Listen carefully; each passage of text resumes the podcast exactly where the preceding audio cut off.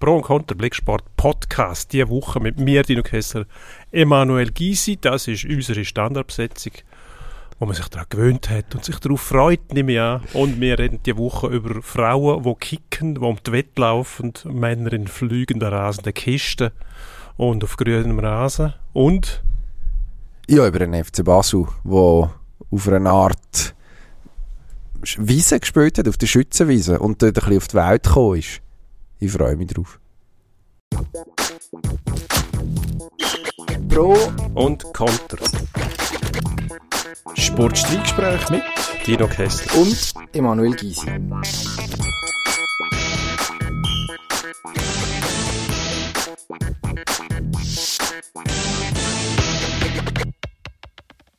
So, da sind wir. Frauenfußball-EM müssen wir besprechen. Letzte Woche sind wir brutal hart mit äh, Schweizer Fußballnazis Gericht gegangen. Wir waren enttäuscht nach dem mhm. 2 2 gegen Portugal. Völlig zu Recht, weil wir haben gemerkt, am äh, Tag nachdem wir aufgenommen haben, haben wir gegen Schweden gespielt und es war ein völlig anderer Auftritt gewesen von dieser Nationalmannschaft. Gegen einen natürlich deutlich stärkeren Gegner. Ähm, aber man hat die zwei Matches am Schluss gegen Schweden und gegen die Holländerinnen ja, einigermaßen vernünftig gestaltet. Gelangt hat es nicht zum Weiterkommen. Wir scheiden mit einem Punkt aus drei Gruppenspielen aus. Jetzt sind wir seit insgesamt zehn Matches sieglos. Wie, wir, äh, wie unsere Kollegen Michael Wegmann und Bettina Brühlhardt, der Nazi-Captain Lia Welti, äh, in Leeds noch unter die Nase gerieben haben. Die ist, das, die ist nicht so erfreut gewesen, wie ich unserem Interview entnommen habe. Aber es stimmt. Ähm, jetzt muss man sich natürlich fragen, was ist das EM-Turnier für, für die Frauen eigentlich wert? Oder für die Frauen, für den Schweizer Fußball? Für den Schweizer Fußball? Ähm, mir jetzt dunkt, das ist äh, der Effekt, den man ein bisschen kennt, wenn man ähm, gegen Portugal hätte man ja eigentlich wollen gewinnen, müssen gewinnen, wie man dem auch sagen will. Ähm, also Favoritenrolle nicht klar verteilt gewesen, nachher ist sie klar verteilt gewesen, nicht bei den Schweizerinnen, tut man sich ein bisschen einfacher zum äh, frisch von der Leber weg spielen. Das hat man gesehen, hat es mit dunkt. Ähm, der Schritt vorwärts machen würde bedeuten, dass man auch dann, wenn man eigentlich in der Favoritenrolle ist oder auf Augenhöhe ist und unbedingt will, muss, soll, darf, was ich, was auch immer gewinnen, dass man dann eben die Leistung auch abruft. Und das ist meiner Meinung nach gegen Portugal eben nicht gelungen. Das hat ein bisschen, ja, ein bisschen dunklen Fleck gegeben auf die EM-Kampagne der Schweizerinnen. Handherum muss man sagen, sind die Portugiesinnen dann doch besser gewesen, als man gemeint hat. Also sie haben gegen Holland eine zähe, eine zähe äh, Leistung gezeigt, harter Widersacher. Und die Holländerinnen haben sich wirklich durchbeissen. Darum, ja, man hat es vielleicht ein bisschen falsch eingeschätzt, ähm, was von der Leistungsbereitschaft was die Leistungsbereitschaft anbetrifft von den Portugiesinnen, dass man sich vielleicht zu leicht auf die Favoritenrolle fixiert hat. Ähm, was bringt Ich meine, klar, irgendwo sind die Leistungsunterschiede in dem Turnier einfach immer noch ersichtlich und da siehst gegen gewisse Gegner lange es einfach nicht, weil die viel bessere Spielerinnen haben. Es tönt ganz einfach und trotzdem ist es im Sport halt oft so, dass äh, wenn du nicht auf Augenhöhe bist, hast du eigentlich praktisch keine Chance, um einen Exploit zu schaffen. Gegen Schweden ist das eher noch drin gewesen, wobei die Schwedinnen haben glaube ich auch dann irgendwie zwei, zwei also, Offside-Goal geschossen. Ich habe das Gefühl, äh, gegen die Holländerinnen sind wir tatsächlich besser gewesen. Besser also, gewesen, ja. Gegen Schweden haben wir nicht, haben wir nicht mitgespielt, also haben wir nicht mitgespielt. Das war eigentlich äh, ja, ein Verteidigen gewesen, vor allem ein Überleben irgendwie. Und gegen Holland, also ist eigentlich bis kurz vor Schluss, also man hätte müssen gewinnen, logischerweise. Das ist Teil des Problems gewesen. Ähm, ist ja dann 1-1 gestanden, nachdem wir äh, ausgeglichen haben. Und äh, eigentlich ist es ein relativ offenes Spiel gewesen. Also klar hat man auch den einen oder anderen können kassieren aber äh, dann doch Chancen gegeben. Frau Soul zweimal Gott vergeben. Und dann, äh, ja, also passiert, passiert etwas, was so ein bisschen zu dem Turnier passt hat, oder? Also der Goalie-Fehler. Äh, Frau Thalmann, die doch ziemlich verheerend am Ball vorbei segelt oder fustet oder gar nicht daran herkommt eigentlich, aber irgendein Ausflug zur Unzeit ähm, Strafraumbeherrschung ja schon in der Tendenz nicht, nicht ihr Lieblingsthema. Ja. Wäre aber noch wichtig, oder? Wäre Wenn Goalie bist, dass der Strafraum einigermaßen. Ja, scheinbar haben wir aber niemand mit einer besseren Strafraumbeherrschung. Das ist ein bisschen Tragik. Es passt ein bisschen zu dieser EM, wo ja, viel schief gelaufen ist, eigentlich von Anfang an. Also eben die Magen-Darm-Geschichte, die vor einer Woche äh, das Thema war, vorher der Fehlstart. Ähm, dann im Match gegen die Holländerinnen das Eigengoal zum 0-1, äh, wo ja auch völlig äh, eine absurde Szene eigentlich ist. Also Anna-Maria Czernogorcevic, die unbedrängt ins eigene Goal reinköpfelt. Also es ist, ist nicht gerade auf dem Level, aber es hat mich so ein bisschen an Philipp Furrer erinnert, äh, als ich legendäre Eigengoal an der Hockey-WM, wo äh, als Verteidiger einfach ein Böck ins eigene Goal geknallt hat. Ähm, nicht ganz so extrem, aber also völlig unbedrängt. Von dem hat man sich noch erhalten. Vom zweiten Schnitzer nachher nicht dass es nachher noch zwei Goal gibt. Ja, das ist aus meiner Sicht jetzt geschenkt. Dort, dort hat man aber schon gemerkt, eben, da fehlt wahrscheinlich dann am Ende gleich das Quäntchen Qualität und Klasse. Also dass auch eben Spielerinnen wie Czernogorcevic, die ja nicht wirklich fit war, ähm, sich ziemlich durchs Turnier geschleppt hat äh, mit, mit körperlichen Problemen, dass dann die auch muss spielen, weil sie einfach so viel besser ist eigentlich als die Nächste, oder? Das, das hat sich dann vielleicht in so einem Fall gerecht oder in so einer Situation gerecht und dann, dann stehst du dann, auch wenn eben nachher noch einmal den Ausgleich schaffst, stehst du dann gleich zuerst einmal mit dem Rücken zur Wand plötzlich wieder. Aber was, wir, was nehmen wir jetzt mit, das ist eine gute Frage.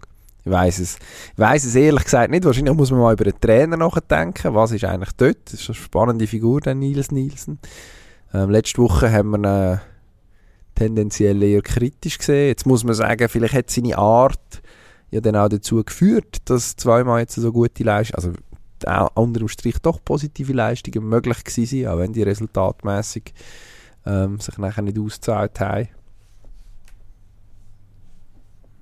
Ja, schwierig abzuschätzen. Man muss einfach mal sich bewusst werden, wo steht man überhaupt in der Hierarchie vom, vom Frauenfußball, vom Internationalen. Hat man aufgrund von dem eine gute Leistung gezeigt, ist das etwa das, was man erwarten darf.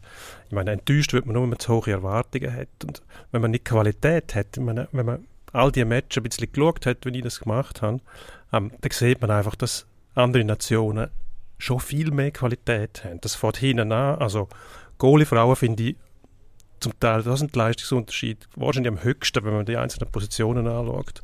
Und da hat man natürlich einen riesen Abstand von einer Goaliefrau wie dem Herrle Froms bei den Deutschen, jetzt bis zu den Leistungen, die die Schweizer Goalies gezeigt haben. Äh, da muss man schon sagen, da, da fehlt es dann wahrscheinlich auch am Vertrauen der Vorderleute, weil sie eben nicht sicher sind, passiert wieder so etwas. Das ist aber auch eine Frage von der Entwicklung, wenn man wenn man weiter qualitativ hochstehenden Frauenfußball sehen will, dann muss man entsprechend investieren. Das heißt, es werden Spielerinnen auch im Ausland tätig sein, die dann die Erfahrungen sammeln dort und die können mit in die Nazi bringen.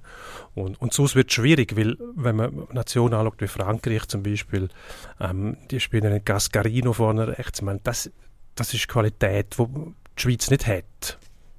Ja, hat einfach nicht, oder? Und die spielt bei PSG, glaube ich, bin nicht sicher. Aber, ähm, oder die Verteidigerin mit der Nummer 7 hinten von der Französin, PSG, die spielt sicher PSG.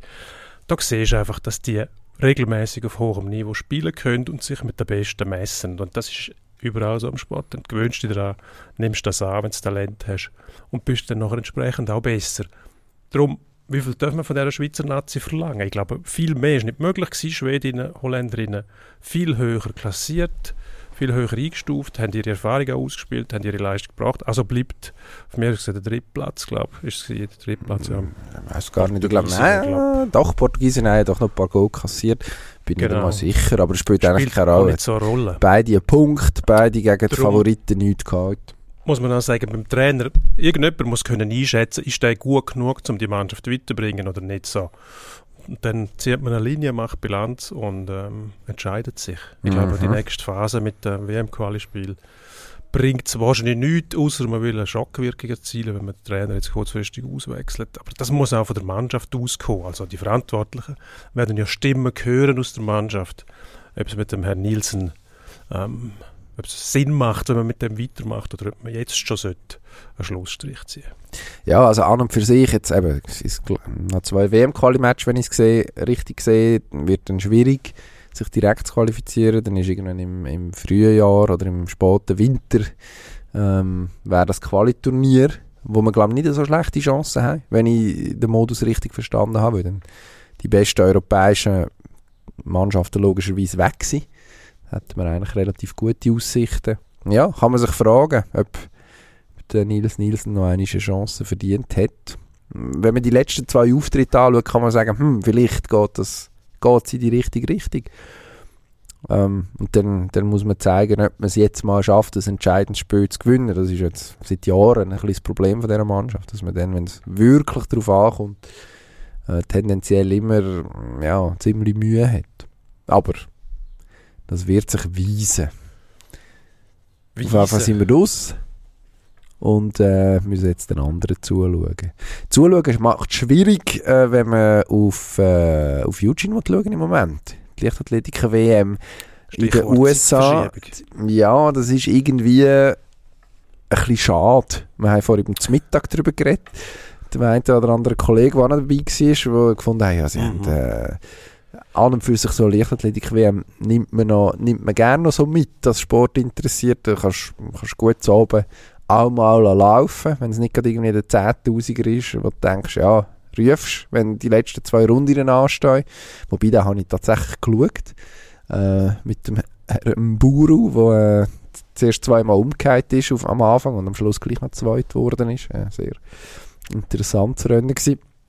Ähm, aber äh, an und für sich sonst, im Moment ist es so, wir äh, gehen ins Bett und am Morgen früh stehen wir irgendwann auf äh, und schauen, was, äh, was am, am 4 Uhr am Morgen gemacht worden ist von einem Kollegen Ehammer zum Beispiel, wo wir letzte Woche noch über Gold fantasiert haben. Jetzt ist es Bronze geworden, was völlig in Ordnung ist. Ähm, Im Weitsprung und vor allem Frau Kambunji, wo jetzt im 100er den fünften Platz schon rausgelaufen hat, 10,91, vernünftige Zeit, auch wenn es nicht, eine, also vernünftige Zeit, das ist die zweitschnellste Zeit, die je gelaufen ist, eine sehr gute Zeit, ähm, für sie aber eigentlich gar nicht so einen guten Lauf, was man jetzt so gehört, ist sie doch nicht so ganz glücklich gewesen. Ähm, jetzt läuft sie im 200er und nachher noch mit der Staffel. Medaillenchancen, irgendwo? Realistisch gesehen, nein. Kann ich mir nicht vorstellen. Staffeln sowieso nicht. Da haben wahrscheinlich diverse Nationen mehrere Kambunchis, die es können ins Rennen werfen können. Ähm, Einzelwettbewerb, da sieht man, die Nationen, die die Wettbewerb dominieren, das passiert nicht umsonst. Also wenn äh, Jillian Fraser, äh, wie heißt sie noch mehr? Price. Price, anschaust, fünfmal Weltmeisterin, mh, mm, immer wieder kursierend irgendwelche Dopinggerüchte um die jamaikanischen Sprinter und Sprinterinnen, wo ja relativ wenig bis jetzt an die Oberfläche geraten ist. Ab und zu hat es mal einen gegeben, der überführt worden ist, aber eher nicht. Darum, äh, ja, was will, gibt die etwas ausrichten, ist schwierig. 200er wahrscheinlich noch schwieriger als ein 100er. 100? Nein, nein, nein, nein, glaube ich nicht. Ich glaube, im 200er sind die Chancen tatsächlich besser. Hm, du weißt es besser. Also würde ich jetzt sogar, also es wird schwierig. Ich, ich, glaube, eine Medaille ist schwierig im Einzel. Ja. Ähm, also es ist ja. ja auch viel zusammengekommen vor drei Jahren, wo Kambunji in Doha die 200 Meter Bronze gehalten an der WM mit Ausfall und äh, ihre, wo tatsächlich ihre Chance gepackt hat. Jetzt ist sie auf einem neuen Level, ähm, aber es gibt also, ist praktisch Vollbesetzung jetzt im, im Starterinnenfeld. Ja. Und jetzt, also gut, es kann immer so etwas passieren, wie das äh, Jerica Jackson letzten Sommer bei Olympia, wo es geschafft hat, im Vorlauf auszuscheiden, weil sie zu früh Tempo rausgenommen hat und ins Ziel trabt ist und dann äh, noch überholt worden ist und es nicht mehr über die Zeit geschafft hat, dass äh, so etwas passiert. Ähm, wer weiß. Dann verletzt sich noch jemand und kann nicht antreten und dann ist dann das Feld plötzlich gelichtet.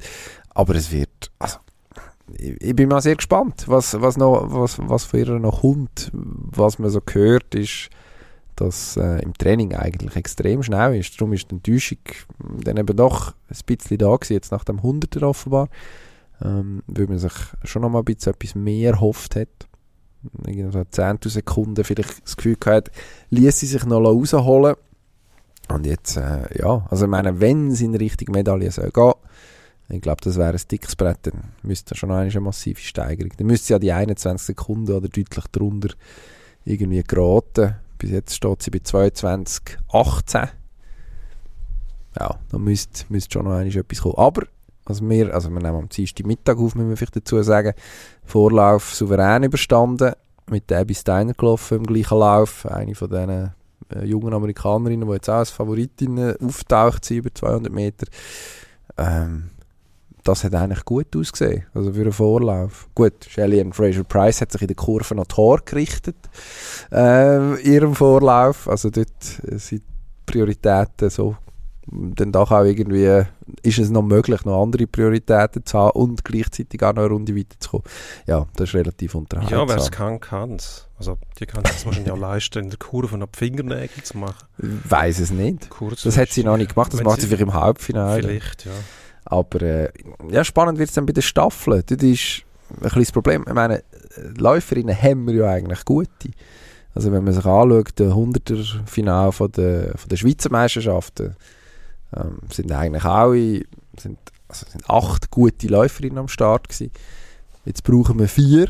Ähm, die Frage ist einfach, die Frage ist ein bisschen, was passiert mit Ayla Del Ponte, wo völlig enttäuscht hat in ihrem 100 Meter. Vorlauf ist dann auch gerade raus. Also irgendwie 11, 41 gelaufen. Das ist ja nicht das, was sie will, sondern ziemlich, ziemlich Ja, enttäuschend. Und äh, jetzt ist ein bisschen die Frage, was, also ein die Frage, die grosse Frage, was, was kann sie der Staffel noch bringen? Und mit der, mit der Ayla del Ponte in einer guten Form, glaube ich, wär, ist mit der Staffel viel möglich. Ähm, sonst wird es sehr anspruchsvoll, weil es, eigentlich keine zweite gibt. Neben dem Kambunji, der jetzt im Moment so auf, auf dem Top, Top, Top-Level läuft. Geraldine Frey, vielleicht. Sie hat eigentlich eine gute Saison, jetzt auch nicht ganz können glänzen in ihrem, in ihrem 100er ähm, im Vorlauf. Aber ja, jetzt, jetzt, gehen wir, jetzt driften wir sehr ins Detail. Also, ich würde es ich Ja, würd's ihnen ich wünschen, weil wir jetzt irgendwie Also, wenn wir- häufig an diesen Medaillen vorbei sind. Aber, Aber, ja, dann aber wir es- sagen, die Staffel, wenn man dort eine Medaille will, klar will man sie, aber wenn man Mhm. realistisch gesehen, müssten alle quasi ihre Bestzeit laufen, oder? Das ist, von dem ist wahrscheinlich auszugehen. Es kommt logischerweise immer darauf an, was die anderen aber machen. Es ist in der Regel so, dass die anderen dann einfach schneller sind. Also es kommt, ich meine, äh, am Schluss ist es Staffeln. das ist das Lustige. Also es ist, äh, es ist ein Stab involviert, der irgendwie zwischen den Händen die Besitzerin muss wechseln. Ähm, da kann, das wissen wir ja als Schweizer auch gut, kann einiges passieren. Ähm, das letzte gesehen in Tokio, wo der letzte Wechsel ja, sicher am Schluss uns sämtliche Chancen geraubt hat, tatsächlich die Medaille zu machen. Ähm, dort eben ist natürlich der del Ponte deutlich stärker in Form gewesen. Äh, dort hat es knapp nicht gelangt. Ja, wird man müssen sehen, ob, ob sie noch einmal aufschalten ob das jetzt ein einmaliger Rückfall war. Sie ist ja eigentlich, hat sie sich vorher stetig gesteigert aus ihrer Verletzung raus. Das ist jetzt schon ziemlich, ziemlich ein Rückschlag gewesen. Oder, äh, oder ob das im Moment einfach das ist, was sie kann. Und wahrscheinlich hängt an dem relativ viel, das muss man sagen. Aber ich glaube, ich glaub, dort ist, das würde ich nicht abschreiben, weil einfach extrem viel kann passieren Nebst am puren Laufen. Eben. Nicht nur das Laufen ist entscheidend, sondern man kann auch den Stab verlieren. Ja, oder man kann irgendwie die- Konzept geraten. in, der, in diesen Übergaben, also gerade, Zeit sag jetzt mal, die, die schnellen Nationen investieren ja dann häufig nicht so viel ins Staffeltraining, weil sie einfach sagen, wir sind schnell, wir geben den Stab weiter und wir säckeln einfach. Ähm, und, und jetzt bei den Schweizerinnen hat man ja schon auch versucht, irgendwo technisch ähm, sich, sich äh, vielleicht auch wieder ein bisschen besser einzuspielen als auch schon. Mal schauen, was das, mal schauen, was das am ja, Schluss das ist ja bringt. gescheit. Also wenn du von dem ausgehst, dass die anderen grundsätzlich schneller sind, dann kannst du mit dem etwas rausholen. Das kann dir im Notfall eine Medaille retten. Oder bringen. Oder retten. Je nachdem, bringen. Ich glaube, ja, in unserem Fall müssen wir sagen bringen, weil wir haben ja noch nie eine gehabt. Nein, aber wenn du im Lauf drinnen irgendwo unterwegs bist, Und wenn du schon vorne bist, dann rettest du sie. genau, Das stimmt. der Wechsel kommt und ähm, die Gegnerin verdattelt noch vielleicht die, die kurz hinten dran ist. Und wir wechseln technisch sauber, filigran, punktgenau, präzise Genau. und ohne Tempoverlust. genau. Dann behaltest du die Medaille. Wer weiß. Also dort würde ich, dort würde ich jetzt einfach noch, noch nicht ganz den Haken dahinter machen, dass das nichts wird. Ich glaube, da ist am Schluss auch in dem Schweizer Team, die laufen relativ lang schon zusammen. Es tönt so blöd, aber es ist halt so. Also man hat, äh, man hat dann doch gewisse Eingespieltheit, die vielleicht bei anderen Equipen nicht so gegeben ist. Ausser man wechselt kurzfristig, weil eben zum Beispiel Del Ponte nicht so funktioniert. Und dann wird es richtig spannend. Ja. Dann wird es richtig spannend. Man hat gemerkt jetzt, da, der Herr Gysi kennt sich besser aus bei diesen Darum reden wir jetzt über etwas, wo du Bescheid weißt. 200 Meter scheinbar einfach, um eine Medaille holen für Frau Kambunji. Also, Also das ist 100 meine Meter. Behauptung. Vielleicht sehen das andere Ja. Leute anders. Ich sehe es an. Jetzt haben wir Einfach zum, gemerkt. zum das Gegenteil behaupten. Und ähm, in der Staffel ist es auch relativ einfacher, als ich gemeint habe. Wobei, ich glaube, ich weiß einfach vielleicht noch Nein, wir, sind, wir sind einfach gut. Wir sind einfach, also äh, unsere Frauen sind schnell. Das ist ja eigentlich noch lässig, dass eine gewisse, gut. eine gewisse Breite gibt in der Spitze, was immer eine schöne Formulierung ist, Ja. wenn man die kann wählen kann. Aber es stimmt. Ähm, also eben, es sind irgendwie, ich glaube, elf oder zwölf Frauen und der SM schneller gelaufen als Kambunji an ihrem ersten Schweizer Meistertitel 2009. Ähm, also es ist extrem, extrem etwas passiert. Aber jetzt, etwas wir haben über, über etwas anderes reden. Ja, bitte. auf, dem, auf dem Asphalt, Rennstrecke, wir reden Über die Formel 1. von Leuten, die sich im Kreis bewegen, aber ähm, meistens auf die andere Seite, nicht wie im Leichtathletikstadion. Ähm, gegen den Uhrzeigersinn, sondern vielfach mit dem Uhrzeigersinn. Also im letzten Rennen in Österreich, Spielberg, Sieger ähm, Charles Leclerc auf Ferrari, vorher Carlos Sainz Junior gewonnen auf Ferrari. Jetzt ist man in Frankreich, Le Castellet, Südfrankreich, eine Rennstrecke mit, mit doch sehr viel schnellen Kurven. Ähm, spricht eher wieder für Red Bull, würde ich sagen. Ferrari ist man nicht so ganz sicher, was jetzt da wo hebt und was nicht. Red Bull hat das letzte Problem mit der Reifen gehabt. Aber was man nicht vergessen darf, ähm, Le Castellet, eine Strecke für Mercedes wäre das. Hm. äh, wirklich äh, Wie, wie, die wa- was ist dort? Da habe ich gerade fragen, was ist der Stand an der Hoppenfront? Ähm, die Hobbs Rennen ist ziemlich im Griff. Mhm. Ähm, man hat zwar im Baku noch schwer gelitten, aber nachher hat es bessert. Ist jetzt das nur aufgrund von der Streckentopografie gewesen in Österreich, dass man gar nie so schnell geworden ist oder dass die Kurven nicht so schnell sind? Die schnellen Kurven liegen Mercedes eigentlich grundsätzlich. Ob das immer noch so ist, weiß man gar nicht richtig, weil die bis vor kurzem noch haben müssen höher stellen, das nicht aufsetzen. Da weiß nicht genau, was verursacht jetzt was. Nur ähm, die Tendenz von Silverstone zum Beispiel zeigt, dass der Hamilton und Mercedes ähm, und George Russell wieder konkurrenzfähig sind. Das können mindestens um den Sieg mitfahren, wenn bei den Gegnern nicht alles ganz rund läuft. In Silverstone ähm, es komische Wechsel gegeben bei Ferrari, wo ähm, einmal nicht am Box ist. Dann ist man relativ weit vorgekommen mit, mit Mercedes durch Ausfall von Gegnern. Ähm, Österreich, all der Strecke, wo ähm, kurze, kurze Weg geht, die Kurve dementsprechend ein bisschen langsamer. Man kann nicht genau sagen, was ist jetzt wirklich Sache, wer ist auf dieser Strecke am besten. Wert von letztes Jahr hat man praktisch keine, weil es neue Regeln gegeben hat. Jetzt Castellet wird also für die Teams auch wieder eine Testerei und ein Abschätzen und ein Rausentüfteln von, von verschiedenen Einstellungen. Aber ich glaube, dass Mercedes da wirklich das Wörtchen kann mitreden Da bin ich gespannt. Also ich meine, Lewis Hamilton wäre reif wieder mal zum Gewinnen. Wenn hat er im letzten Dezember, habe ich vorhin einmal nachgelesen, bei unserem geschätzten Kollegen Roger Benoit, ähm, in Saudi-Arabien das letzte Mal gewonnen. Das ist jetzt doch ein Weile her. Eher ungewohnt für den Sir Lewis, so lange Durchstrecke. Aber also das mag ich noch nicht so ganz glauben, dass Mercedes, also das werde ich zuerst sehen. Sagen wir, sagen wir es so. Ja, Nach dem Katastrophenstart, also wirklich, also die Entwicklung von dem neuen Auto mit den neuen Regeln oder unter dem neuen Regelwerk, das hat, also das muss man sagen, das hat man komplett verhauen, äh, wenn man schaut, wo man Ende letzte Saison war. Also, da möchte ich zuerst handfeste Anzeichen sehen dafür. Ich glaube eher, dass Ferrari tatsächlich zurück ist. Also dort scheint so das Selbstbewusstsein langsam zurückzukehren. Ich habe es letzte Woche gesagt. Herr Leclerc hat sich, nach, nachdem er sich zu Recht beklagt hat, hat er nachher nachgelegt, hat gezeigt, warum also die Nummer 1 ist im Team. Jetzt müsste das eigentlich klar sein. Was hat er? Irgendwie 37 Punkte Rückstand, so etwas in dieser Grössenordnung. Der Zug ist noch nicht abgefahren. Ähm, wobei der Formel 1 interessiert Züge wahrscheinlich nur am Rand, ich weiß es nicht. Aber jetzt mal unabhängig von dem schiefen Sprachbild, wenn, jetzt, wenn er da konkurrenzfähig bleibt, Äh, Wenn es dann möglicherweise knapp wird, aber punktemäßig nicht viel passiert, das wäre wahrscheinlich ein grosser Schritt für Ferrari tatsächlich, um da weiteren Saisonverlauf noch ein Wort mitzureden.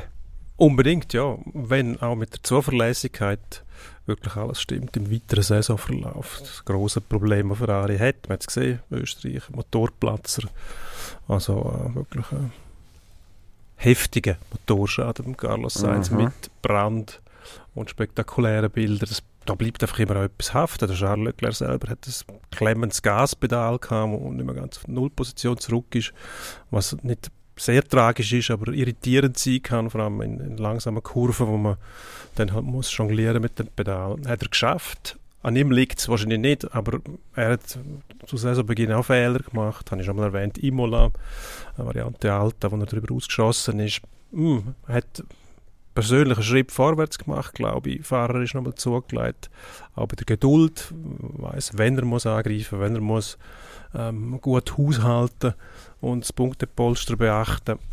Ähm, aber wenn das Auto nicht hebt, dann, dann wird es schwierig. Ähm, Red Bull hat auch schon Ausfälle gehabt. Dort der letztes Mal verursacht vom, vom George Russell, wo der Perez ähm, abgeschossen hat. Was ein bisschen mysteriös war, ist, dass der Reifenverschleiß nicht mehr ganz berechenbar war bei Red Bull. Da muss man sich aber wahrscheinlich keine Sorgen machen, weil dann in Le Castellet, wo ganz ein anderes Steckprofil hat, eh wieder alles anders ist. Darum äh, wird man dort müssen darauf achten. Nur, wenn man, irgendwann ist Mercedes wieder auf Augenhöhe miteinander. Das ist ganz klar, die werden entwickeln, das müssen, sie- müssen sie machen, sind sie auch schuldig. äh, Wahrscheinlich nicht mehr die treibende Kraft werden das Jahr, aber mindestens wieder um Sieg können mitfahren, wenn alles zusammenpasst. Ich glaube, ganz aufholen kannst du den Rückstand aufgrund vom äh, Budgetdeckel nicht mehr, weil dann müsstest du praktisch ein ganz neues Auto bauen. Und das, Das geht Geld. eben nicht mehr. Und das ist eigentlich auch gut. Das ist gut, ja. Man kann sich nicht mehr aus den eigenen Fehlern rauskaufen. Etwas, was die grossen Teams eigentlich können machen können. Und der kleine Nein, dann ich finde find das auch interessant, wenn, wenn du ein Auto baust, das wirklich ähm, überall Tücken hat, dann musst du mit dem durch die Saison, und das finde ich okay, dass du nicht einfach kannst, ein ganz neues Auto bauen und dann durch allein den Vorteil, dass du eben das Geld hast und andere haben dann nicht wieder alles über über den Haufen werfen kannst. Also leg dich schnell fest. Ferrari? Ja, nein. Ähm, nein, Ferrari-Serie? Ja, Red Bull. Hm. Vor Mercedes könnte man noch vorstellen, dass Ferrari Oh, auf Ferrari-Rückschlag. Ich- ziemlich viel Vollgasanteil. Und wenn der Motor irgendetwas nicht gut ist, musst du vielleicht zurückschrauben oder es verjagt wieder rein. Hm. Also dann sage ich einfach, Ferrari landet vor Mercedes, weil das einfach Ja. immer passiert ist diese Saison und bis es nicht so weit ist, behaupte ich, behaupte ich das Gegenteil. Etwas eher Ja. Unerwartetes ist auf der Winterthurer Schützenwiese passiert. Für, für die, ja. Ja, unerwartet. absolut. Ja, für mich und für Millionen von Fußballfans weltweit, die gebannt am Samstagabend um halb neun ähm, die Übertragung hoffentlich geschaut haben, äh, von, aus Winterthur. Ähm, 8'500 Glückliche sind im Stadion tatsächlich dabei gewesen. Vinti, seine Super League-Premiere nach 37 Jahren. Äh, Ich denke, das muss jetzt endlich mal jemand sagen, dass es so lange her ist, 37 Jahre. Ähm, also ein bisschen viel gelesen in der letzten. Hm. Geben die ihr Super League Comeback spielen gegen FC Basel und spielen gut. 1-1. Du hast letzte Woche von einem Winterthurer Sieg fabuliert. und äh, du bist nicht weiter weg gewesen. Also ja, aber weit genug.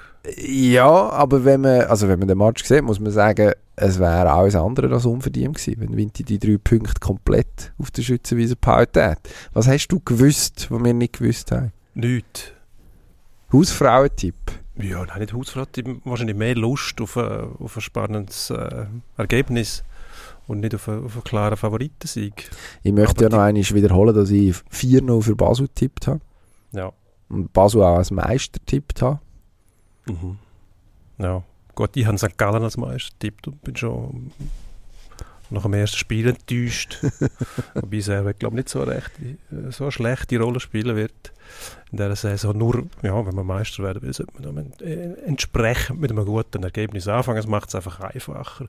Ähm, ich habe das Gefühl gehabt, die Konstellation, Alex Frey zurück, Winterthur, riesen Euphorie, ähm, gut möglich, dass, dort, ähm, dass es einfacher ist für Winterthur, da ein gutes Ergebnis zu spielen als für Basel, wo dann doch schon wieder unter Druck ist, auch mit diversen Wechseln und Brimborium rundum. Ähm, ja, Basel fast wie Bayern, da musst du einfach immer gewinnen, sonst gibt es sofort Unruhe. Man hat äh, vorher schon Geschichten gelesen bei uns auch, sehr schöne Geschichten, spannende Geschichten. Der Goalie, der äh, austauscht, austauscht worden ist, Heinz Lindner, Ist jetzt in Sion. ist jetzt in Sion, weil er ähm, mehr oder weniger Betonfüße hat. Dann ist der Hitz gekommen, der Vorbereitung ein paar Mal gepatzt hat mit Abspiel. Ähm, spannende Geschichte. Mhm. Was denn das auslöst in einer Mannschaft, ich glaube, ähm, ja, wenn nichts mehr passiert ist, dann das auch schnell wieder vergessen. Ähm, und dem ist es, glaube ich, nicht gelegen jetzt in dem Nein. Spiel. Darum, ähm, ja, gleich spannend, aber was mich ein bisschen ärgert, du hast es kurz angedeutet, man hat es können lesen, 37 Jahre ähm, in der Versenkung verschwunden, jetzt zurück und so ein bisschen schimmert bei mir, also für meinen Geschmack, zu oft durch, dass das jetzt auch wieder ein Kultverein ist Mhm. der FC Winterthur. Man ist Kult, oder? Im Fußball ist alles Kult plötzlich. Alles ist, jede Bewegung, jede Fankurve, alles ist Kult. Jede Wurst, die verkauft wird, ist Kult. Das geht mir ein bisschen, ja, langweilig mich ein bisschen. Ja, Kult ist, ja, eben, Verkultisierung vom Fußball ist eh auf dem besten Weg, in die absolute Verblödung zu führen, weil man nichts mehr hinterfragt. Es ist einfach alles Kult. Und das Überstrapazieren von dem Begriff Kult, das, äh, Ja gut, Kult ist einfach ein komisches Wort. Also ich meine, was Winterthur bietet, ist ja ein relatives nostalgisches Fußballerlebnis eigentlich. Ja, das verwechselt man wahrscheinlich schnell mit Kult. das wird dann vielleicht ein bisschen zu Kult. Ähm, aber das ist, also ich finde auf eine durchaus positive Art nostalgisch. Es tut dieser Superliga auch gut. Wenn man, wenn man schaut, was zum, in was für Plastikarenen in, äh, keine Ahnung, Neuchâtel oder Thun äh, zum Teil geshootet worden ist schon. Ähm, und dann kommt die Winterthur Schützenwiese, wo eigentlich ja jetzt nicht wirklich ein Stadion ist, wo, wo für die Super League vorgesehen ist ähm, wo ja dann doch ihre Eigenheiten hat. Also eben, es ist jetzt schon viel besungen worden von, von, von der Sirupkurve und über die Bierkurve zu einer anderen möglichen Kurve, ähm, wo, das, äh, wo, wo das Stadion jetzt im Rest von der Fußballschweiz, wo noch nie eingeweiht ist, kann präsentieren. Das finde ich eigentlich noch lässig. Also das, Finde ich auch lässig. dass das für viele Fußball Interessierte, wo ich glaube durchaus Fußball, äh, wo man schon mit gutem Recht als Fußball interessiert kann bezeichnen, was sich aber eigentlich nur für die höchste Liga ähm, haben können erwärmen bis jetzt, ähm, dass die das Modell mal vorgeführt bekommen, das finde ich, das finde ich eigentlich noch attraktiv, das finde ich auch gut. Ähm, ein Ort, wo ja, man dann vielleicht die eine oder andere Priorität anders setzt. Ob denn das gerade Kult ist, das, das ist eine Diskussion, wo man ja, wahrscheinlich, wahrscheinlich ewig könnte führen. Ich habe tatsächlich gefunden, dass einfach der Auftritt von der Mannschaft auf dem Platz ähm, bemerkenswert war. Also, man hat Eis noch in der dritten Minute geschossen und der gute, gütiger Mithilfe vom FC Basel ähm, Fabian Frey mit einem Katastrophenrückpass, der dann am Schluss eigentlich zum, zum Gegengol führt. Ähm, aber man hat die Chance genützt und man hat, vor allem ist man, ist man über 90 Minuten, es hat so ein bisschen Göpp-Ambiance gehabt, oder? was möglicherweise sich auch erklären also mit, dem, mit, der, mit der Umgebung, mit dem Stadion, wo irgendwie die Leute sich wirklich richtig können reinsteigern können. Also das Underdog sein, das liegt dort offensichtlich in der Luft. Äh, das gehört irgendwie, das gehört irgendwie zusammen. Ähm, ich meine, am Schluss äh, die Justo, der eigentlich das leere Goal vor sich hat, dann kommt der Michi Lang mit der Rettungstat ja, vom Jahr, Mhm. kann man wahrscheinlich noch nicht sagen. Es ist noch relativ früh, aber einigermaßen einigermaßen spektakulär weggerätscht, was da gekommen ist. Äh, das Goal eigentlich schon, das Goal eigentlich schon erzielt. Ähm, aber wenn der reingeht, dann ist, es, dann ist es ein verdienter Sieg. Jetzt hat man einen Punkt mitgenommen, das nimmt mich Wunder, ob das stimmt, was der Alex Frey nach dem Spiel gesagt hat. Er hat gesagt, es werden noch andere da Probleme haben. Und äh, das, ist so, das ist so der Klassiker, so der Aufsteiger, der sich im ersten Spiel gut schlägt und dann irgendwann haben sich dann die anderen darauf eingestellt und, und es, es ist dann nicht mehr so einfach, weil es vielleicht auch schwierig ist, das 36 Mal in der Saison die Göpp-Ambiance herzubekommen. Oder ja, 18 Mal fairerweise, vor allem in den Heimspielen wahrscheinlich. aber, aber ja, es ist, das ist jetzt immer noch viertig gewesen für Vinti, so wie ich es einschätze. Also erstes Mal der grosse FCB, eben dann noch der Trainer, der einen verloren hat für einen neuen Club. Äh, Es heizt wahrscheinlich dann auch noch ein bisschen auf. Ähm, ja, ich bin gespannt, ob das in Runde 17 dann auch noch so ist, wenn man, oder vielleicht auch in Runde 9, wenn, wenn man es schon mal gesehen hat und, und, und die, die gegnerische Mannschaft langsam ein bisschen kennt. Aber ich bin weit daneben gelegen mit meinem Tipp. Das möchte ich an dieser Stelle noch einmal zugeben. Aber ich habe letzte Woche auch behauptet, Zürich spiele daheim. Ähm, sein Eröffnungsspiel gegen IB war auch falsch. Gewesen. Ähm, ich, also, ich habe einfach im Kopf gehabt, dass der Meister daheim, selbstverständlich daheim, der erste Sollte auch so Auftritt hat. sein, oder? Es wäre korrekterweise so. Jetzt hat Ja. dummerweise die Toten Hosen im letzten Grund gespielt, was ähm, ähm, aus nachvollziehbaren Gründen nachher das Ganze erschwert hat, das Unterfangen. Angelo Canepa hat sich dann auch noch beklagt, dass man zum Beispiel selber nicht Wintertour bekommen hat. Dass man muss auf Kunststraße spielen irgendwie. Genau das fährt jetzt auch wieder Champions an. League Quali spielt, was völlig aus dem Zusammenhang gerissen ist. Also Da sind wir uns einig. ja, ein bisschen albern, die Also, Aktion vom Canepa. Erstaun erstaunlich, würde ich sagen. Ich weiß nicht genau, was er, was er damit hat bezwecken. Also vor allem Vinti, ja, also Vinti ist ja der- offensichtlich parat. Aber Ob man dann wirklich lieber gegen die hätte spielen ich weiß es nicht. Und ich meine, die Anreise, also eine Stunde auf Bern äh, oder eine halbe Stunde auf Winterthur, also das macht den Braten nicht fett, glaube ich. Nein, das wäre albern, sich über die Distanz Unterschied zu unterhalten. Und der Zeitunterschied, was es dann dabei gibt, also eben für Amerikaner oder auch Deutsche, sind die Distanzen Eigentlich jedes Land unwesentlich. uns und Liechtenstein. jetzt 100 Kilometer fährt oder, oder 50, ist glaube ja, denen relativ egal, solange es nicht über 500 ist. Ähm, ja, aber der Gilo Canepa hat dann immerhin dürfen daheim bleiben, haben wir dürfen lesen. Müssen.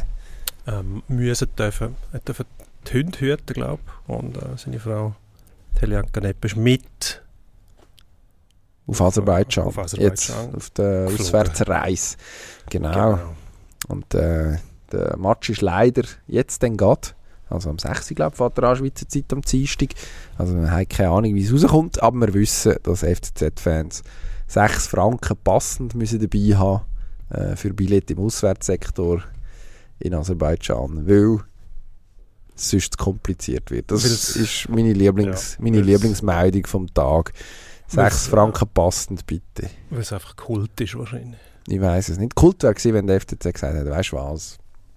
Wenn ihr, wenn ihr schon den Weg auf Aserbaidschan auf euch nehmt, dann finden wir einen Weg, euch die Billets zu zahlen. Aber das müssen, wir im FCZ, gewesen, müssen wir im FCZ überlassen. Das hätte ich jetzt Kult gefunden. Aha. Aber das hat da niemand Cool vielleicht. Cool. Lässig. Noch nett. Lässig. Lässig finden es ein paar Bayern-Fans auch, dass der Lewandowski end endlich weg ist. Andere finden es schade. Man kommt ein bisschen äh, ins Staunen rein, wenn man die ganze Saga verfolgt hat über den Transfer, bis er dann so wie war. Ähm, Lewandowski Rekordtorschütze vom FC Bayern, ähm, Gerd Müller abgelöst, Bundesliga-Rekord. Ähm, plötzlich keine Lust mehr auf Bayern, hat noch ein Jahr Vertrag gehabt und wechselt jetzt doch zum FC Barcelona. Ich glaube 50 Millionen Euro Ablöse bringt er. Ähm, was bedeutet das für Bayern? Das ist eine gute Frage. Ich weiß es nicht. Also eigentlich haben sie noch mal einen guten gemacht. 50 Millionen kassieren für einen 34-jährigen Stürmer ist eigentlich nicht schlecht. Jetzt ist es offensichtlich ja schon nicht irgendeiner gewesen, der da gegangen ist. Ähm, ich glaube, in München ist man auch ein bisschen beleidigt, dass man verschmäht wird. Weil normalerweise macht Bayern Schluss mit einem und nicht, es sagt nicht jemand, ich gehe jetzt im Fall. Also hat sich ja dann auch manifestiert in dem Basta, mittlerweile schon berühmten Basta vom Oliver Kahn, dem neuen Vorstandsvorsitzenden, Ja. wo, ich weiß nicht genau, man hat ja in dieser Katar-Krise da um die Jahreshauptversammlung herum kritisiert, dass er zu wenig greifbar war und zu wenig laut, oder zu wenig laut, ich weiß nicht, zu wenig klar. Ähm, in München ist man sich ja auch einiges gewöhnt von äh, Vereinsführungspersonal diesbezüglich. Weiss nicht, ob er sich da ein bisschen hat aufs Glatteis führen mit dem Basta. Ähm, sagen, ja, so ist es. Und dann irgendwie die Rechnung nicht damit gemacht hat, dass der Lewandowski auch schon Basta gesagt hat und am Schluss heutzutage im Zweifel eigentlich immer der Spieler gönnt. ja, also da, dort, da, diesbezüglich ja, muss man in München wahrscheinlich schon anerkennen, dass ähm, andere, mittlerweile noch andere Orte gibt, die vielleicht reizvoller sind. Barcelona ist noch erstaunlich, weil der Club ja durchaus auch seine Probleme hat. Im mittelfristig ist es vielleicht sogar gut für die. Mit, mit den Leuten, die jetzt gekommen sind, Sadio Mané, der billiger war als der Lewandowski, gleichzeitig vier Jahre jünger, genauso auf Weltlevel, aus einer, also aus Liverpool, beste Liga der Welt, eines den zwei besten Teams der Welt wahrscheinlich, kommend. Also so einen miserablen Ersatz haben sie eigentlich nicht.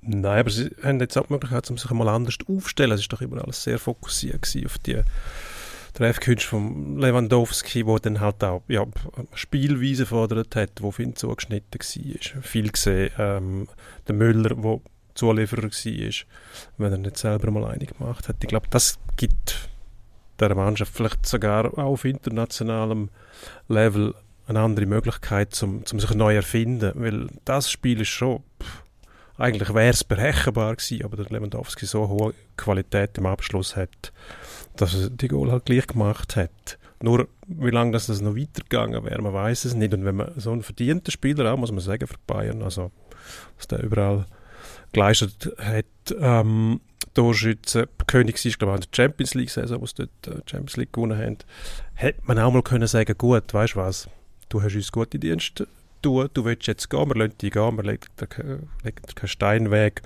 Und zwar, was haben sie am Schluss auch gemacht? Hätte ja können gehen, die Ablösung kassiert. Aber emotional gesehen bleiben da nur Verlierer zurück. Also man hat jetzt irgendwie das Gefühl, dass es nicht möglich ist, sich äh, anständig voneinander zu Man ist hässlich aufeinander, hat man das Gefühl. finde ich. Oder? Dass der Kahn mal gesagt hat, basta, der geht nicht. Ich meine, der Hönes hat schon der hat ganz andere Töne gespuckt, aber wenn er gesagt hat, äh, wenn ihr wüsstet, was wir schon alles haben, und Stimmt, wir haben es gewusst, man gern. es ist nichts es gewesen, aber der Uli Hönes, äh, ja, aber da finde ich, trifft es der Kahn eigentlich noch recht gut mit dieser Zurückhaltung dass die Abteilung Attacke, wie sie so schön genannt worden ist, vom Uli Hönes, ähm, die muss man nicht unbedingt ersetzen, finde ich. Also die leislichen Töne, äh, ganz leislich sind sie ja nicht, aber immerhin ein bisschen gefasster und zurückhaltender, tut dem Club ganz gut.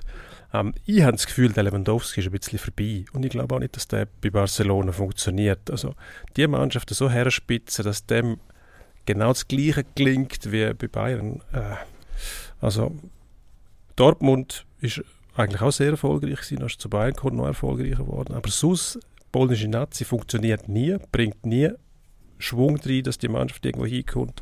Er braucht schon Leute um sich herum, die ihm zuträglich sind. Und er braucht viel Qualität um sich herum, sonst funktioniert es nicht. Wie gut das Barcelona jetzt gerade ist, man hört eigentlich nicht viel Gutes. Natürlich werden die wieder irgendwann kommen, aber die haben ja auch nicht vor 50 Millionen ausgegeben für einen Torjäger erster Qualität und dann zu merken, mm -hmm, ist gar nicht brauchen wir noch mehr. Irgendwann sind die Torjäger vorbei. Also das ist klar. Die können nicht über Jahrzehnte die Qualität aufrechterhalten, weil sie vom Spiel überholt werden irgendwann.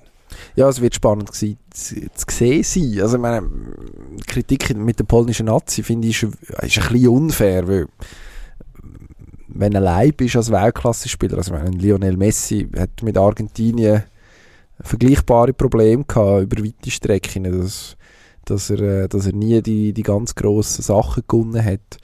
Ähm, und sie nie, nie zu, ja, man ist immer irgendwo bleiben hängen. Klar, es ist jetzt 2014 zum Beispiel relativ knapp gewesen, es hätte auch anders können raus, so, rauskommen, aber es ist halt nicht, pff, ja. ja dort, der Messi dort, hat schon, schon auch Weltklasse-Spieler um sich herum gehabt. Ja, äh, aber das wäre ja wieder ein Argument für, äh, für einen Lewandowski, weil ja das in, ja, darum finde ich der polnischen Nazi nicht ganz fair aus der Sicht vom, vom Lewandowski, weil der, der Messi hat eigentlich Möglichkeit gehabt. Messi hat man einfach das Gefühl gehabt, gut, als Spielgestalter... Es wie nicht zusammenpasst, einfach bei den Argentinern. Fehlt ihm dort. Häufig. Wie, wie, ja, die richtige Rolle, die er, er dann nicht einnimmt. Genau das Gleiche machen wie in Barcelona, wo er doch recht lang eben geniale Leute hatte im Mittelfeld. Ja, ich bin jetzt bei, äh, bei Barca relativ gespannt. Sie haben nicht uninteressante Sachen gemacht. Also der Rafinha, den man von Leeds zum Beispiel gehalten hat, das ist, also das ist tatsächlich ein richtig guter Spieler.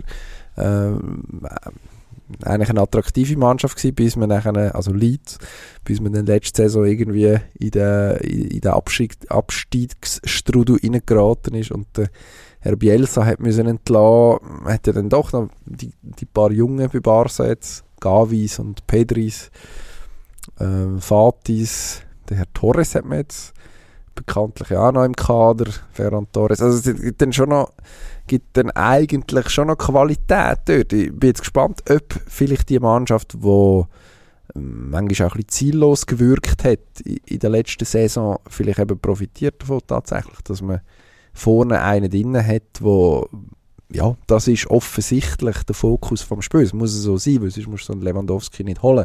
Und ist dann gleich einer, der so spielintelligent ist, dass er nicht einfach nur also ja, der muss nicht angespielt werden und dann macht er es rein. Der kann durchaus am Spiel teilnehmen, oder? Also er kann durchaus, er kann mitspielen. Ist nicht, ist nicht irgendwie eine Wand, äh, wo, wo einfach für den letzten Ballkontakt gut ist. So gesehen, so gesehen nicht unspannend und auf eine Art würde man es Barca ja wünschen, dass die, dass die irgendwie den Tritt ganz vorne wieder finden. Gleichzeitig mit der mit so viel Schulden am Hals so Deals machen, runzeln wir auch wieder die Stirn. Ist das auch Kult eigentlich? Ist noch schlimmer als Kult, weil dort steht irgendwie mehr, mehr als ein Club, oder? Und Barca ist mehr als ein Club. Also das ist nicht mehr, das ist ja vorbei. Das, das muss man so fairerweise sagen. Ein, ein, Club ist ein Club, mehr nicht. Also spätestens, wo man das, äh, das Stadion nach Spotify, wo man übrigens unseren Podcast kann abonnieren kann, ähm, spätestens nachdem man das Stadion nach Spotify benennt, äh, getauft hat, für einen guten Geldbetrag. Vorher hat man schon die Liebli-Werbung anfangen verkaufen. Äh, man hat sich ja schon abgehoben in gewissen Sachen, lang im Vergleich zu anderen. Das, das ist alles ja, das vorbei. Ist alles gut das, das, ist alles passiert. Gleich bewundernswert wie das Stadion von Winterthur. Aber es hat erstens mal nichts mit Kult zu tun. Das ist völlig verbraten, das Wort. Am besten gar nicht mehr hören. Es ist auch nicht, kein Club ist mehr als ein Club. Ein Club ist ein Club. Ja, wer weiß. was ist mehr als ein Club? Es tönt einfach gut. Regierungsform oder was? Ein staatstragendes Gebilde, ja, vielleicht bei Barcelona. Ist also es, gut, ist dass wir so, was man Lewandowski übrigens muss es gut halten, ist, er hat sich tatsächlich neu erfunden. München ist er lang kritisiert worden, eben als, als genau der Stürmer, der nur ein bisschen rumsteht und wartet, bis Bell kommt. Und wenn er angefangen hat, am Spiel teilnehmen und sich einzubringen, auch mal zurück, Bell holen, Rölle, Röllestation, auch sie, für andere hat er auch den Erfolg gehabt nachher in der Champions League und ist noch besser geworden. Muss man vielleicht schon sagen. Also der hat wahnsinnig etwas drauf. Ob er es dann immer noch hat in einem neuen Umfeld, ich glaube, da verlässt man sich ein bisschen zu fest drauf, dass alles so bleibt, wie es war, während man ja weiß, dass sich permanent alles verändert. Mit diesen philosophischen ja, Worten, mit diesen philosophischen Einblick gehen wir in Endspurt. Endspurt.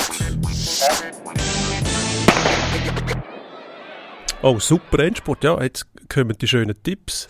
Ja, um, jetzt geht's los. EM Viertelfinal. Wir reden heute am Dienstag. Mittwoch fährt es an mit dem ersten, sagen wir dem Kracher, das ist schon wieder Kult. Kultkracher, Knüller. Kultkracher. Alarm. Was, was sagt man auch so gerne? Der Klassiker. Ja, es Klassiker. Also Alles nur noch, nur noch Klasse. Also, Jede Begegnung ist ein Klassiker. Ja, es gibt auch viele Derbys, muss man sagen. Wahnsinn. Es ist eigentlich mehr denn je. Also, sag mal schnell. Es, es sind vier Partien: England, Spanien, Deutschland, Österreich, Schweden, Belgien, Frankreich, Holland. Ja. Wer tippst im Viertelfinale? Äh, im Viertelfinale sind wir. Wer tippst im Halbfinale? Im Halbfinale sehe ich England, weil England noch besser verteidigt als Deutschland oder mindestens gleich gut und die Spanierinnen sehr schön spielen, aber im Strafraum eben nicht gern zum Abschluss kommen. Deutschland, Österreich für mich klar, für Deutschland, Schweden, Belgien auch klar, Frankreich, Holland, der wird ganz spannend. Ähm, Französinnen spielen auch sehr schön mit Dunks, aber auch, dass die im Abschluss ab und zu ein bisschen zaudernd. Mhm. Frau Gascarino zwar... Übrigens bei Lyon, ich habe es extra nachgeschaut für dich wunderbare Spielerin. Aber mit dem Goalschiessen, mm, also was, gespannt, was, was lecken wir uns da Wobei die Sensation wäre so nicht. Frankreich in letzter Zeit immer Mühe gehabt mit, Endspurt heisst mit weitergehen. Und, äh, sorry, ja. Aber ähm, nein, jetzt auf Holland. Okay. Also, England bleibt der Tipp für die Spanierinnen brotlos und England recht wuchtig bis jetzt. Deutschland, Österreich wird die grosse Überraschung. Österreich schafft es. Oh nein. Ähm, das ist eine eingeschworene Mannschaft. Die sind unterhaltsam, geben durchaus gute Interviews. Die Deutschen schon wieder überheblich. Äh, ich habe ARD geschaut, wo die Österreicherinnen weitergekommen sind, wo festgestanden ist, dass sie, dass sie auf die Deutschen treffen. Dann ist es so, äh, so ein bisschen, äh, so das, so, so grossmütig hat man dann die Österreicherinnen aufgenommen, zur Kenntnis genommen, dass das die Nächsten sind, was werden, Versuch. Nein, nein, die schaffen die Überraschung. Frau Zinsberger im Goal, mein Die Lieblingsname, die wird, die wird da schon schauen, dass nichts passiert. Schweden, Belgien, klar Schweden und dann, ich glaube, Frau Gascarino, selbstverständlich. Ja, die das- Französinnen. Die machen es und dann sind wir äh, am Wochenende Wäre sind wir schon ein bisschen schlauer. Genau. Und dann haben wir, äh, wann ist der Final? In einer Woche. In einer Woche. Ja, also am Wochenende in einer Woche. Am Wochenende. Schwingen, tun sie auch. Das tun sie schon ausnahmsweise. Achtung, in die Agenda eintragen. Auf dem Weissenstein, am Samstag. Sonntag ist noch das Freiburger Kantonal, aber das ist nicht ganz die grosse Kiste. Bergfest auf dem Weissenstein, wer gönnt? Ja, ich denke, Dominik Schneider wird ein paar gewichtige Argumente können ins Sagmehl legen. Aber ähm, ist sicher nicht der grösste Favorit, aber mindestens einer von der schwereren Favoriten. Das ist einer von, das ist eigentlich dein Landsmann, noch Ostschweizer. Also jetzt Schwingerverbandstechnisch. Aufpassen. Thurgauer, korrekterweise. Also, ja, ja, die, äh, die arbeiten zusammen, Bündner und Thurgauer. Also, es ja ist gut, einfach dass so. die Schwingverbände sich da zusammenschliessen, äh, irgendwie vom Land aus, ist ja, ist ja vorbildlich und macht auch Sinn. Aber Moment, also trotz Endspurt Landsleute. Bündner und Thurgauer vergleichen. Das Ja, habt ihr euch selber eingebracht. Ich bin Von Solothurn und wir schwingen mit den. Aargauer zusammen. Also es ist ein herzlos für alle Beteiligten. ich, äh, ich glaube auch Herr Studemann, der hat am äh, letzten Sonntag zwar nicht gewonnen am Bernisch Kantonal, aber im Schluss gegangen Herr Walter geschlagen, macht eine gute Saison. Ich glaube, der ist reif, um das Fest zu gewinnen dort oben. Gewonnen hat ein anderer. An der British Open, Rory McIlroy. Publikumsliebling. Hat es leider nicht gepackt. Auch sehr zum, Ver, äh, zum, zum, äh, zum Verdruss von unserem geschätzten Kollegen Uli Pickel, der am Sonntag in meinem Büro war, Ja. äh, den ganzen Tag verfolgt hat, was da läuft und immer wieder mit Updates äh, auftrumpft hat und hat müssen feststellen, äh, es ist leider nichts. Ja, der Pater ist irgendwie erkaltet am Sonntagnachmittag. Hat ja auch gute Dienste geleistet vorher, aber Cameron Smith am Samstag nicht gut gepartet. Für am Sonntag ist er wahrscheinlich gescheiter gewesen. Am Rory ist das, äh, das Open abhanden gekommen, muss man sagen. War in Führung, gewesen, äh, vier Schläge Vorsprung gehabt. Vor dem, vor dem Smith. Victor Hovland, der gleich viel Schläge hat, ist auch eingebrochen am Sonntag. Ist ein bisschen schade für den Rory, weil im Moment die ganzen Diskussionen mit Live Golf, die Saudis, sie wissen es, wo Mhm. die Weltherrschaft wollen übernehmen mindestens mal im Profigolf. Ähm, die Botschaft von McElroy, wo ganz klar anti-Liv ist, mit einem Sieg im letzten Major vom Jahr, wäre ganz stark gewesen und auch wichtig. Und äh, da hat er sich, ja, halt seit acht Jahren kein Major mehr gewonnen. Jetzt hat man gedacht, jetzt ist er zurück auf dieser Spur. Und dann der Einbruch am Sonntag äh, hat einem fast ein bisschen leid getan. Ja, Mhm. und äh, der geschätzte Herr Pickel natürlich auch. Ja, nein, nein, Die hat schon mitgelitten. Die Enttäuschung war gross. Gewesen. Jetzt haben wir, wir haben noch etwas zu tippen. Ja. Am Wochenende greift der FC Luzern in die Super League. Endlich.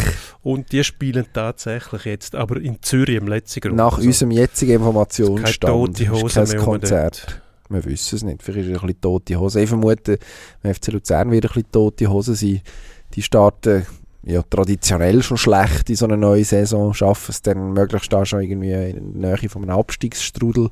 Mhm. Ich weiß nicht, wie, wie das verlässlich jedes Jahr möglich ist, aber es wird immer ein bisschen der Start verschlafen. Ich glaube, der FCZ muss. Der kommt äh, aus Karabach zurück, dort von einem soliden 1-1 und wird gemerkt haben, dass die Dreierkette doch immer noch die richtige Antwort ist, auch unter dem neuen Trainer, kein Experiment, die Schleu Luzern. 3-1 würde ich sagen. Marquesano macht den Penalty rein. Panenka. Aha, gerade so. Ich verlasse mich auf die von unserem neuen Fußballchef Christian Finkbeiner, der gesagt hat, der FCZ wird eine schwierige Saison haben. Ich glaube, das fängt nicht nur so an, oder hat schon so angefangen, es geht auch so weiter. Aber Luzern traue ich doch mehr zu. Ich muss sagen, ich gesehen, es äh, 2-1 für Luzern im letzten Grund. Und da haben wir eine richtige Was haben wir denn? Meisterblues? Ja, Also da können wir, ist- ist eigentlich schon Krise. Alarm, Ja, ja. heulen und Zähne klappern. Das ist der, Und der das im Herr Voda ja Hochsommer. gewohnt. Der Nazi, Österreichisch. Ja, Dass es absolut. nie Ruhe gibt. absolut. Jetzt geben wir aber Ruhe. Absolut. Also ich habe es vor. ja. vielleicht gelingt es uns auch. Wir. Wir bedanken uns fürs Zuhören. Und freuen uns, wenn ihr uns nächstes Mal noch eine Chance würdet geben Absolut. Wir geben uns Mühe. Wiederhören.